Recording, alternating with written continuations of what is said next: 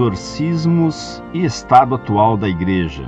Carta enviada em janeiro de 2003 por um consulente de Teixeira de Freitas, Bahia. Religião católica, idade 15 anos, escolaridade segundo grau em andamento. Antes de mais nada, para que não duvide do que falo, visite o site portalanjo.com/exorcismos para que saiba a situação da igreja. Eu tenho uma dúvida também. Por que a igreja se afastou tanto dessas coisas referentes ao diabo, como rituais de exorcismos? Pois a todo padre que perguntei sobre o assunto sempre fugia ou me perguntava o porquê dessas perguntas. No filme O Exorcista, fala que a igreja guarda este assunto como um verdadeiro constrangimento. Por que será? Já neste site que citei, você entra nos links Exorcismos parte 1, parte 2, até a parte 4. Lá você lerá fatos realmente impressionantes de casos de exorcismos. Lá está escrito que Nossa Senhora, junto de Deus,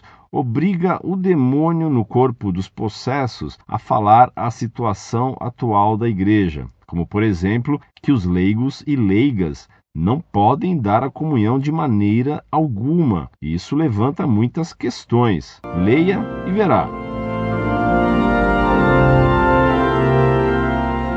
Prezado, salve Maria. Infelizmente a situação é essa. Os padres não gostam de falar do diabo. Alguns até negam a sua existência. Outros negam o seu poder. Chegam até a negar os fatos narrados nos evangelhos, nos quais se conta que Cristo expulsou demônios. Recentemente, o padre Amorf, exorcista em Roma, publicou um documento terrível contra os negadores do demônio. Você poderá ler esse documento do padre Amorf no site Monfort.